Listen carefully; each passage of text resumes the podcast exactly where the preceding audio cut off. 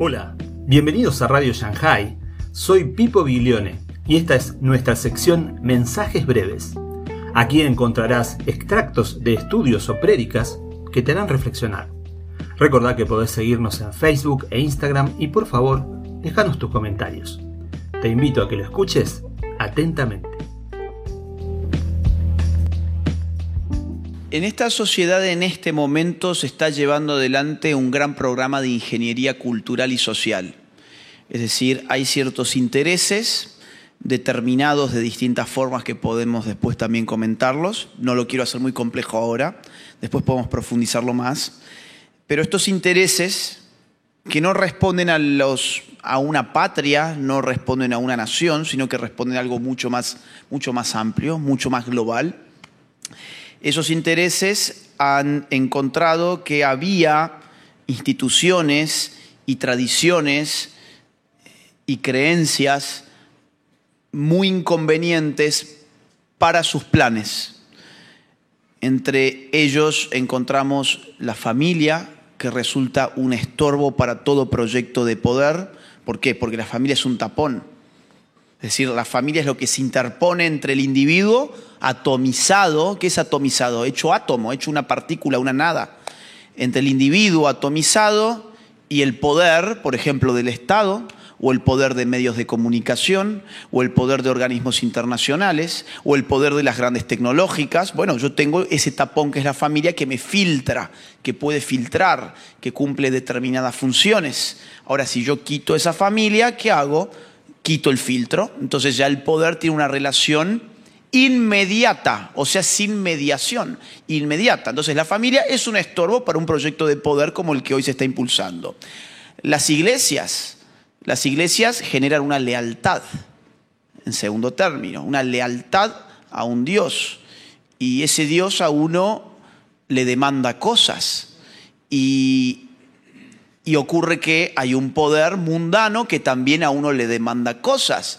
Entonces, al tener partida la lealtad entre un soberano celestial y un soberano terrenal, un proyecto de poder totalitario necesita apartar al soberano celestial para quedarse con el soberano terrenal. Un ejemplo para bajar esto que puede ser abstracto a un caso muy concreto, el aborto. ¿Qué hace un médico cristiano con el aborto? Tiene partida su lealtad porque tiene que cumplir una ley terrenal, que es la de un Estado que ha legalizado el aborto, por ejemplo, en la Argentina, en mi país, pero por otro lado tiene un mandamiento que es no matarás. Entonces, ¿qué hace con una lealtad partida? Bueno, necesitamos una, necesitamos arrodillar a esa persona frente a este Someterla. Someterla. Entonces, ¿qué tenemos que hacer? Ridiculizar su fe, llamarle homofóbico, llamarle misógino, llamarle medieval, llamarle fanático, llamarle fundamentalista. Necesito ir socavando su fe, ridiculizándolo constantemente en todas las series que consuma, en todas las películas que mire, en las canciones que escuche, en todos los productos culturales que absorba. Entonces, así barro otro gran problema para una agenda totalitaria que es la fe. No hay ningún proyecto totalitario en la historia que haya podido funcionar sin fe, eh, perdón, con fe, con fe, con fe, y no hay ningún proyecto totalitario que haya podido funcionar con una familia fuerte. Ahora, en tercer lugar, hay otro punto. Digamos, voy a dar solo tres puntos, porque si no, esto podría ser eterno. Tres puntos. Ya, ya tenemos dos, la familia y la fe. fe. Tercer punto, la patria.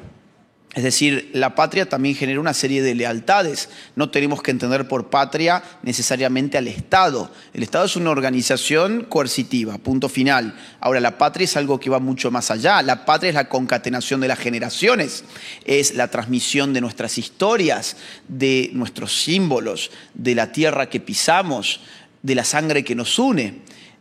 Entonces, toda esa lealtad genera un problema cuando además el proyecto totalitario ya no es nacional, sino que es global, porque cada uno va a responder a un símbolo diferente, a una historia diferente, a una lealtad diferente. Entonces yo necesito qué cosa? Empezar a demonizar toda tu historia. Ahora, tus próceres eran seres que tenés que pisotear, tus, eh, tus monumentos los tenemos que derribar, ¿sí? tus banderas las tenemos que cambiar, tenemos que incluso subir una nueva bandera que empieza a representar más a las personas que su bandera patria, que es, por ejemplo, una bandera multicolor, que hoy está en todas las instituciones políticas, está en todos los productos que consumimos, está hasta en las ropas, está hasta en las marcas de las casas comerciales que ingresamos. Entonces vos fíjate que todo esto va socavando esas tres lealtades.